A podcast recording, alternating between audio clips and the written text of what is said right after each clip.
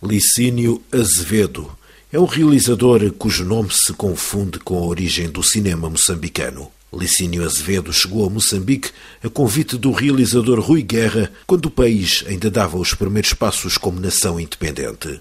O realizador construiu um percurso que se consolidou lado a lado com a história do país onde escolheu viver. O gaúcho, que foi jornalista no período em que a ditadura militar brasileira fazia a censura impedir a divulgação de notícias sobre os movimentos independentistas em África, decidiu atravessar o Atlântico quando os Palop conquistaram a independência. Depois de uma passagem pela Guiné-Bissau, Licínio Azevedo chega a Moçambique para escrever documentários do Instituto Nacional de Cinema, criado pelo presidente Samora Machel. Foi um período em que Moçambique atraiu realizadores como Jean-Luc Godard e Jean Rouche, e as unidades móveis do Instituto Nacional de Cinema percorriam o país para exibir o cinejornal Cuchacanema. O realizador de Comboio de Sal e Açúcar, o primeiro filme moçambicano a candidatar-se a um Oscar na categoria de melhor filme estrangeiro, esteve recentemente em Portugal para apresentar a mais recente realização cinematográfica, Ninguítimo, no Festival DOC Lisboa. A RFI aproveitou a ocasião para falar com Licínio Azevedo. Uma conversa que atravessa os tempos e os oceanos. O realizador começa por nos falar do período de jornalista durante a ditadura militar no Brasil, lembra o tempo do Instituto Nacional de Cinema e o surgimento das produtoras independentes em Moçambique e acaba por nos revelar os projetos que tem na gaveta.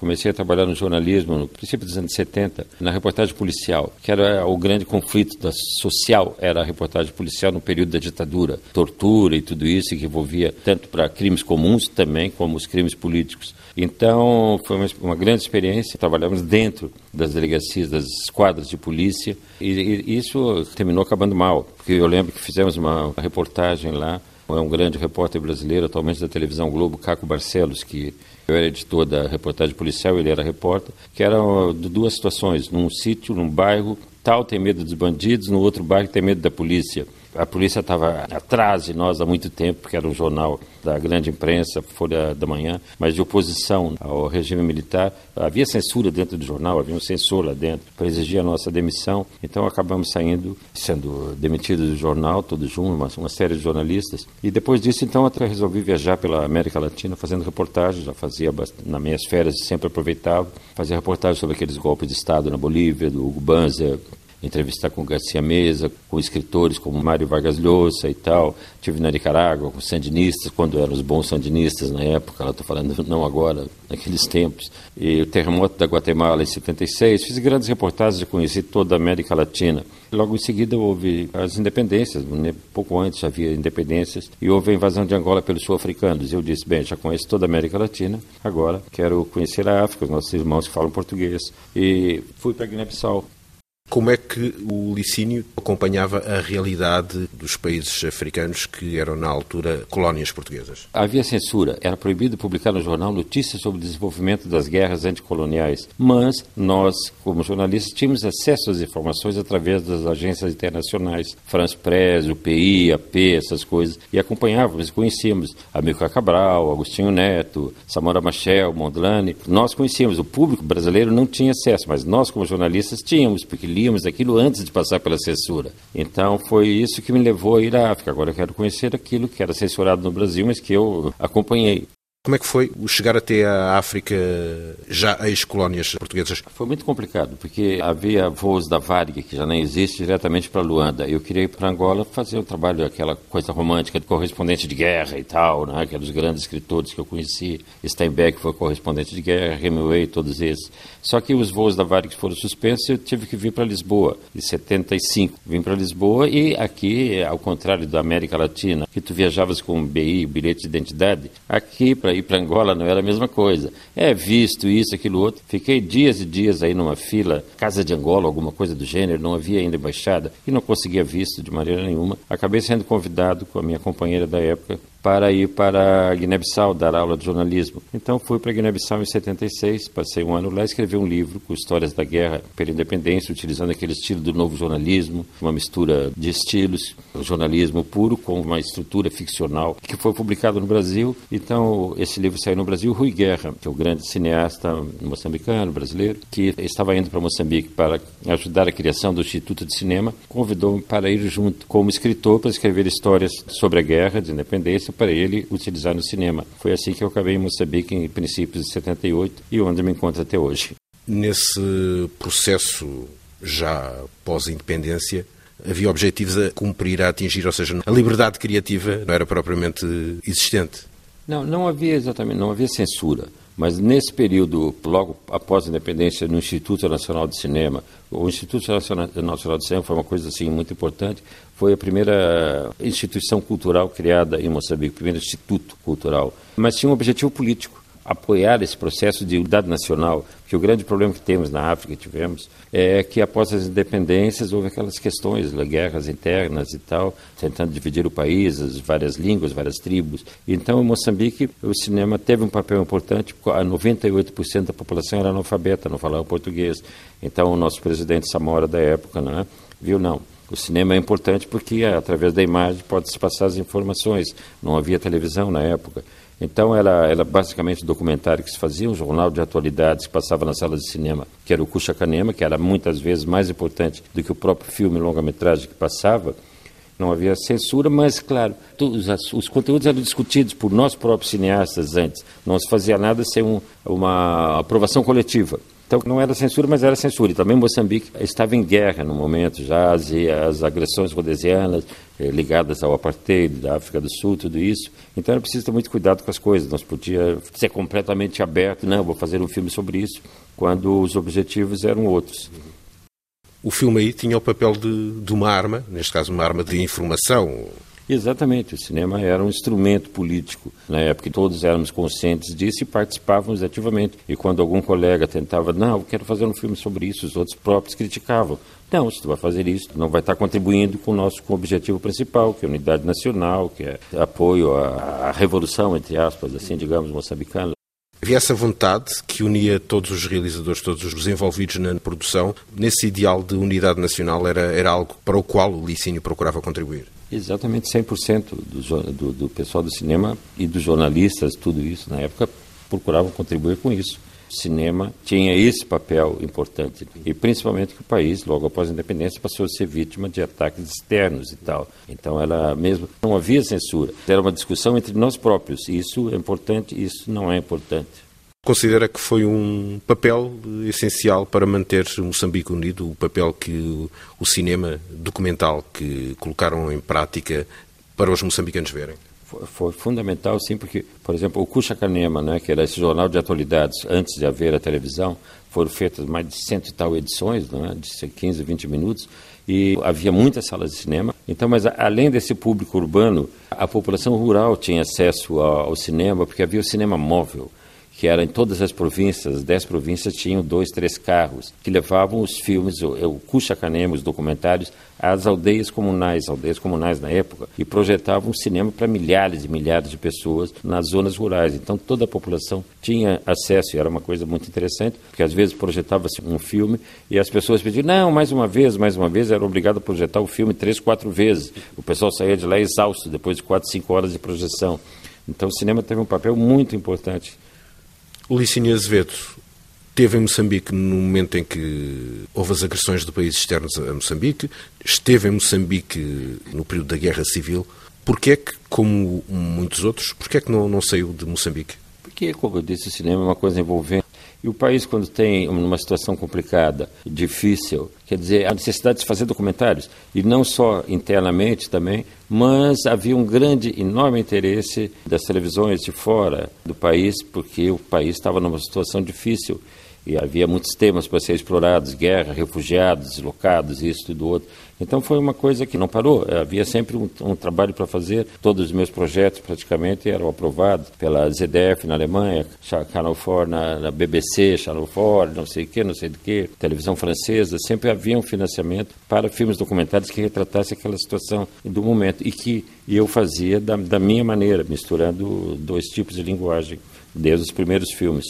Esse interesse internacional, entre outros nomes, imagino eu, levou até Moçambique um dos grandes nomes do cinema mundial, Jean-Luc Godard. Como é que foi essa passagem de Jean-Luc Godard por Moçambique? O Jean-Luc Godard teve no mesmo período que o Rui Guerra e o Jean Rouch com três projetos diferentes. O Jean Rouch trabalhava mais ligado à universidade, no projeto de Super 8. E o Rui Guerra, ela trabalhava dentro do Instituto Nacional de Cinema, com projetos de 16 milímetros e com cinema, tinha um projeto de fazer muros no campo e tal, para projeção, que seria usado como ecrã para projeção. E o Godard tinha um projeto mais específico, foi a primeira pessoa que levou o vídeo para lá, de, de, uma televisão popular no Niassa, que seria gerido pela própria população. Mas era um, um pouco. Encontrei ele duas, três vezes, fiz alguns debates, fiz entrevistas com ele, juntamente com o Luiz Carlos Patraquim, e, mas era um pouco utópico, porque tu imagina uma televisão no campo rural quem é que faria a manutenção de equipamentos? Isso não ia durar, como demonstrou o próprio. Tínhamos centros de comunicação social nas aldeias, que eram alto-falantes, não era televisão. Isso não durava nada, porque o equipamento variava e não tinha condições de consertar. As oficinas eh, ficavam longe, uma puta na beira. Então, imagina, essa televisão dele era completamente utópica, não iria durar e exigia um investimento bastante grande. Então, o processo parou no meio e tal, ele ficou bastante desiludido falou, depois escreveu algumas coisas, criticou um pouco, mas eu acho que realmente não iria funcionar. Mas ensinou-nos bastante coisas nesse período que ele esteve lá. Uma foi introduzir o vídeo, na época trabalhava-se só em 16 e vimos que o vídeo era a solução para nós, principalmente depois da decadência do Instituto Nacional de Cinema. Mas principalmente tem uma frase gravada dele que dizia assim, cinema é contabilidade. Você filma um minuto e monta dois. Quer dizer, não é exatamente isso, mas a filosofia é esta tem que se fazer filmes, nós, principalmente em Moçambique, com orçamentos pequenos. Não adianta pensar em grandes coisas e tal. Agora, atualmente, há uma visão diferente lá, governamental, que a arte tem que ser eh, rentável, uma coisa que não funciona. Não é absurdo. Falar em lucro, fazer cinema no terceiro mundo, quarto mundo onde estamos, e falar em lucro, o que, que é isso? Lucro é cinema, é comércio, é Hollywood. Nem cinema português, nem cinema brasileiro, não se fala em lucro, se fala em fazer uma obra, um trabalho artístico, não é? Fazendo um bom filme.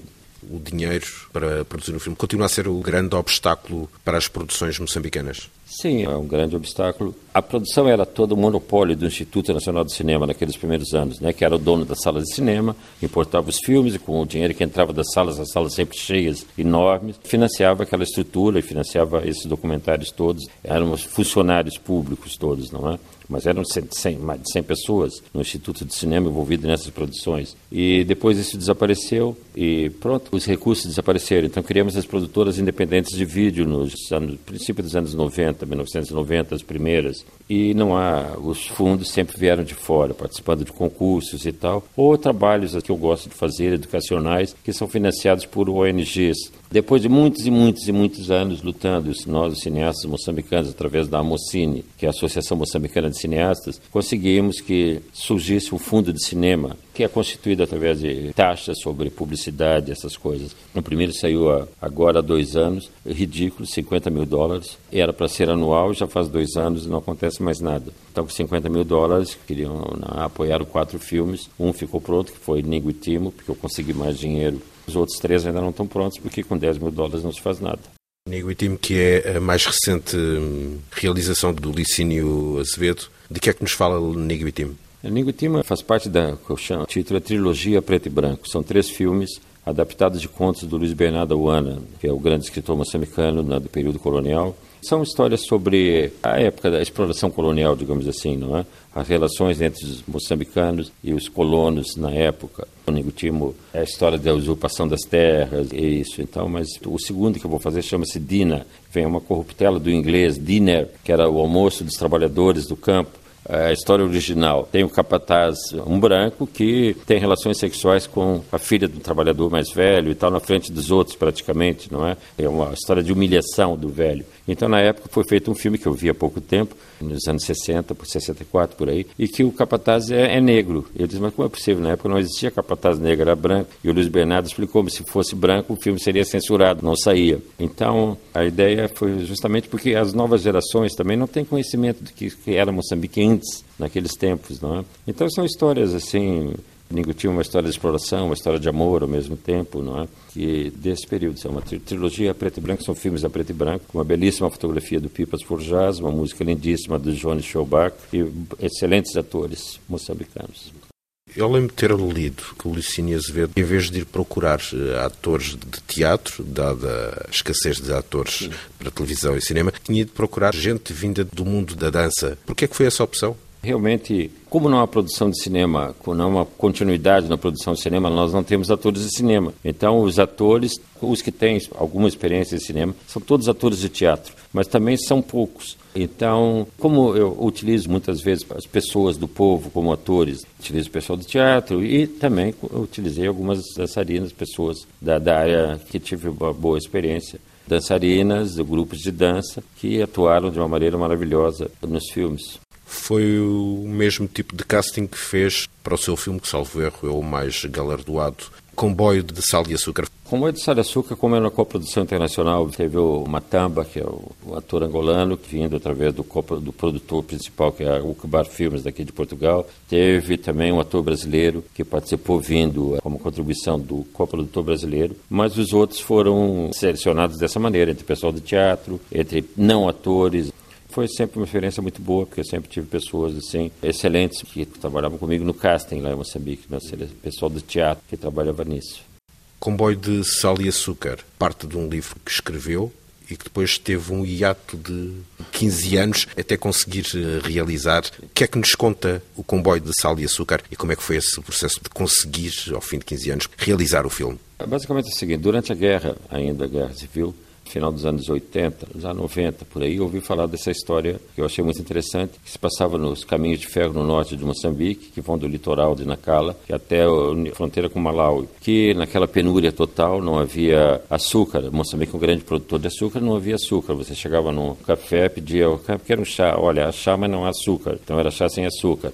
Então as mulheres do norte descobriram que são as mulheres lá, a grande força da economia que sustenta as famílias, uma maneira de sustentar a família, é, compravam o sal no litoral moçambicano, atravessavam de 700 quilômetros até o Malawi, ou de comboio, onde trocavam sal por açúcar e voltavam e vendiam. Só que esses 700 quilômetros de comboio que hoje fazem 10, 12 horas, na época levava um mês, dois meses, porque a linha era sabotada, ela tinha que reconstruir e muitas vezes não acabava a viagem porque o comboio era destruído, as pessoas raptadas ou mortas. Então eu vi essa história, achei lindíssima. Na época eu tentei fazer um documentário, mas as pessoas, as televisões que eu trabalhava na europeias na época, que financiavam alguns documentários meus, tinham financiado, não aceitaram, disseram não, isso é coisa de maluco, vão ser mortos, perdeu o equipamento e tal, não, é? não vale a pena, não vamos investir nisso. Então para mim o documentário é uma coisa que, que acontece no momento. Ok, quando a guerra acabou, então, para mim já não era documentário, era ficção. Então resolvi, como eu não fazia longas metragens de ficção ainda na época, fiz essa viagem várias vezes como jornalista fazendo entrevistas com as pessoas que viajaram na época, que viajavam, as mulheres, os trabalhadores dos caminhos de ferro, os militares que faziam a escolta, e escrevi um romance, Comboio de Sal e Açúcar, que saiu no Brasil, saiu nos Estados Unidos, na África do Sul, foi considerado o melhor livro do mês lá nos Estados Unidos pelo Essence Book Club de Nova York. Depois disso, saiu em Moçambique, desculpa, em 96, por aí. Então, depois comecei a fazer ficção e então adaptei e levei quase 20 anos, não foram 15, 20 anos até conseguir tendo desenvolvido a realização de, longas metragens de ficção, consegui financiamento para fazer o filme. Saiu em 2016, penso. Foi 20 anos depois de ter escrito e 25 anos depois de ter tido a ideia. Foi o mais galardoado da sua carreira? Foi o primeiro filme africano exibido na Piazza Grande, no Festival de Locarno, com 4, 5 mil pessoas. E ganhou o prêmio dos críticos de cinema no Festival de Locarno. E ganhou vários outros prêmios, o Festival de Cartaz, o melhor filme, que é o maior festival mais importante árabe e africano, ganhou inúmeros outros prêmios, mas Locarno foi exibido na Piazza Grande com 4 mil pessoas, e foi todos atores principais convidados, toda a equipe convidados pelo festival, e ganhou o prêmio dos críticos de cinema. Ao fim de várias décadas dedicadas ao cinema, ter um filme que atinge esse nível de reconhecimento, como é que o Licínio se sentiu na altura? Olha, Senti satisfeito, óbvio, né? mas faz parte, é uma continuidade, é um desenvolvimento. Eu acho que cada filme tem que ser o melhor, não vale a pena fazer um filme se você não tem a perspectiva, não é? Não, que seja o melhor filme que você fez até aquele momento, porque o cinema é uma coisa contínua, o desenvolvimento da linguagem. Você faz, está sempre aprendendo como fazer melhor as coisas. Eu continuo aprendendo até hoje, estou sempre aprendendo como trabalhar com a população, como são uso como atores e tal, e mesmo o próprio trabalho de câmera, tudo isso, montagem, utilização da música, que é uma coisa importante. É um aprendizado contínuo. Tem que ser um desenvolvimento contínuo, sempre fazer algo melhor, senão não vale a pena. Nessa linha de crescimento e desenvolvimento, a mais recente realização do Licínio Azevedo vai ser representada muito brevemente nas televisões de Moçambique, que é uma série sobre as relações entre a natureza e o ser humano. Conte-nos um pouco o que é que essa série vai trazer. Chama-se A Natureza dos Homens e dos Animais. É uma série de seis episódios de 20 minutos passa-se num parque imaginário, o Parque dos Elefantes, mas foi filmada no Parque Nacional de Maputo e nas zonas comunitárias, porque são basicamente histórias que se passam dentro, mas é da relação da conservação com as comunidades que vivem em volta do parque. E ali nós temos caçadores furtivos que vão dentro do parque para caçar e tal, essas coisas. Então essa essa relação de harmonia e de conflito que existe são histórias de aventuras que envolvem feiticeiros, caçadores furtivos, fiscais, troca de tiros, todas essas coisas, não é? E que nos causou alguns problemas lá, porque não, não sabia que nós estávamos vivendo no meio da comunidade, acampados, ficamos dois meses acampados no meio do mato, e muitas das pessoas que viviam ali à nossa volta eram furtivos, eram e feiticeiros que apoiavam os furtivos para caça, protegiam os furtivos. E não, não sabíamos, mas estávamos convivendo um pouco no meio de pessoas que não estavam gostando nada do fato de nós estarmos trabalhando, tendo como heróis, entre outros, né, os fiscais do parque que combatiam a caça furtiva e tudo isso. Então vimos que de repente havia, havia um lado da comunidade, os líderes e tal, que nos apoiavam, mas havia uma certa certo antagonismo ali meio complicado. O ir para o terreno, filmar estar no meio das comunidades, em contacto direto com a população e com a natureza, continua a ser uma paixão para o Licínio Azevedo? Sim, eu acho que é, uma coisa bonita que há nesse lado um grande prazer que eu tenho é, através do cinema, poder conhecer comunidades novas. Eu conheci Moçambique inteiro, praticamente, fazendo filmes em todas as regiões de Moçambique. E eu adoro a natureza. Quer dizer, quando eu posso ficar acampado do lado de um rio, assim, um mês, mesmo que tenha crocodilos, fico um pouco mais afastado, tudo bem mas que eu consigo ficar ali vivendo com, na natureza, convivendo com aquelas comunidades, com culturas diferentes, porque as culturas variam muito, né, dependendo também as línguas, são 30 línguas diferentes em Moçambique. É sempre um prazer, algo eh, que vale a pena viver e ter essa experiência. Ao fim de todos estes anos, continuo a achar que há necessidade que o cinema tenha um papel didático junto da população. Yeah, não diria só didático, né? tem esse aspecto didático, mas é uma importância cultural porque grande parte da população moçambicana ainda não domina a língua portuguesa. Não é? Eu vejo nesse filme, por exemplo, nesse seriado, 90%, 80%, não é? 50 anos depois da independência, 50 quase. A grande parte da população ainda não fala português. Na cidade sim, mas nas zonas rurais não. Quando falam, falam muito mal. Então o cinema é importante porque também porque fazemos os filmes em línguas locais, entendeu? E a imagem tem uma, uma força que supera tudo. Quando as pessoas estão vendo a ação, nem precisa ouvir o que estão a dizer. Então, entender que aqui vai haver um conflito, esse homem é um caçador furtivo, aqui no fiscal vão se confrontar, então é, é fundamental. Como é que acontece essa passagem? Os filmes são filmados em português? Não, não, não, são só filmados em português, são filmados em português e nas línguas que, que as pessoas falam, né? Porque senão, no seu trabalho com o povo, não tem atores. E depois é subtitulado, mas isso para as televisões. Mas quando o cinema móvel passa os filmes, eles fazem uma tradução direta, sempre tem um microfone quando vão numa zona onde a população rural, onde a população não fala português, tem sempre um tradutor ali que vai traduzindo os diálogos, porque dobragem não dá para fazer, é uma coisa muito difícil. Eu, por exemplo, não vejo filmes dobrados. Eu odeio ver aqueles filmes americanos, seriados que eu vejo de vez em quando, dobrado em brasileiro, sobretudo, que é uma dobragem horrorosa, falsa. Você conhece a voz do ator, gosta daquele ator, e a, a fala é, uma, é parte da representação do ator. Você perde quase 50%, não é só a expressão do olhar, a maneira de falar também. Então eu não gosto de filme dobrado, prefiro esse sistema, tu tem legendas na televisão e quando vão apresentar o filme lá no cinema móvel, tem um tradutor que traduz na hora, vai explicando. Nem, não precisa ser uma tradução pedra da letra, é uma explicação do que está tá acontecendo. O cinema móvel continua a ser um veículo de levar o cinema até aos locais mais afastados? Yeah, nesse momento temos a Mocine, né, a Associação Moçambicana de Cineastas, tem, antes era o, o Cinema Móvel, agora chama Cinema Arena, foi financiado pela cooperação italiana, mas agora vão reestruturar de novo, há um novo financiamento. Depende muito de financiamento, é uma coisa cara. Então, se, se faz muitas vezes, eles fazem muitas campanhas, quando tem que fazer, mostrar um filme educacional financiado por uma ONG, apresentam juntos para atrair o público filmes eh, como Comboio de Sal e Açúcar, Virgem Margarida, outros filmes mais apelativos. Então, os nossos filmes vão juntos com aqueles filmes educacionais que interessam os financiadores. E continua funcionando bem, já não com aquela aquela intensidade de antes, mas há muitas campanhas, às vezes, quando a Mundial de Futebol, por exemplo, sempre tem uma ONG que quer financiar e tal, que vão lá mostrar os jogos de futebol para a população, não é? Eles transmitem direto lá no campo e passam filmes nossos ao mesmo tempo. E em relação a novos projetos, o que é que o futuro tem de Licínio de Azevedo? Eu também gostaria de saber, porque né, tu nem imagina. Para fazer um filme é preciso cinco ou seis projetos. De cada cinco ou seis, um acaba sendo. Mas acho que isso é geral. Não é o meu caso específico, é de todos os realizadores. Realizadores de países como os nossos. Então é preciso você tenha sempre três, quatro, cinco projetos em andamento. Nesse momento tem três guiões longa-metragens escritos e tal, mas é um processo muito longo, como eu já vi com, com Boi de Sal e Açúcar, muito longo para conseguir financiamento, é, até o filme se realizar. Então tenho esses grandes projetos de longa-metragem e ao mesmo tempo tenho sempre os projetos mais curtos, mais viáveis, que se pode fazer com financiamento interno, como essa trilogia preto e branco, que eu vou fazer o, o segundo episódio, Dina, esse, não é? Só que o, o Capataz não vai ser negro, vai ser branco, como era realmente. E tem já um segundo seriado, mais ou menos, uma continuação, numa outra zona do país, um segundo seriado, Natureza dos Homens e tal, dos Animais, uh, número 2. Então tem aquelas coisas mais viáveis que a gente vai fazendo e que nos faz sobreviver a nós cineastas, o pessoal que trabalha comigo, e tem aqueles projetos maiores que levam anos. Eu fiz Virgem Margarida 2010, que foi longa-metragem. Seis anos depois, Comboio de Sal e Açúcar, outro longa-metragem. Agora, se calhar, preciso esperar 12, mas não há problema, a gente vai fazendo coisas. E para mim, a duração não interessa. Cinema é cinema, desde que seja bem feito, a história bonita, atraente, que chegue ao público, o público gosta. É isso que me dá prazer, para o público ver, assistir e gostar, mais do que ganhar prêmios em festivais. Ouvimos o realizador Licínio Azevedo. De Lisboa, Luís Guita para RFI.